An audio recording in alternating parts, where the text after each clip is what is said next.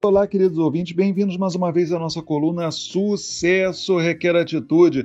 Olha, dias atrás me deparei com uma frase atribuída a Rutênio Félix, que dizia mais ou menos assim: Somos tão pequenos na matemática da vida, às vezes menos é mais, outras mais é menos, quantidade não é qualidade, nem idade e maturidade.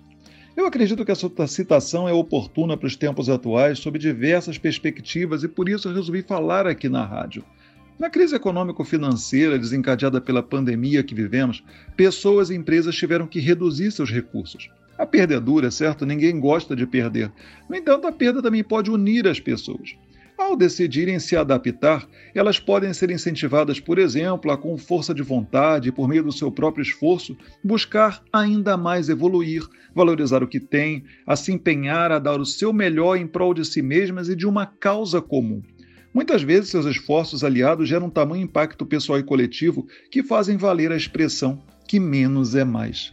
Afinal, Quantidade não é qualidade, muito menos sinônimo de importantes aspectos como maturidade, fé, perseverança, empatia, resiliência e superação. Segundo o dicionário Dício, superação trata-se da ação de vencer, de conseguir a vitória, de superar, de ultrapassar uma situação desagradável. Talvez esta seja uma das palavras que mais necessitam ser colocadas em prática, transformadas em ação no atual momento que vivemos.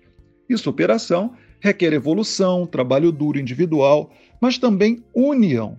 Por isso é tempo de deixar de lado as diferenças, sejam elas de que cunho forem, para fazermos acontecer coletivamente em prol de um bem comum. Mais do que sobreviver, o momento requer superação, e isso requer aprendizagem, esforço e união.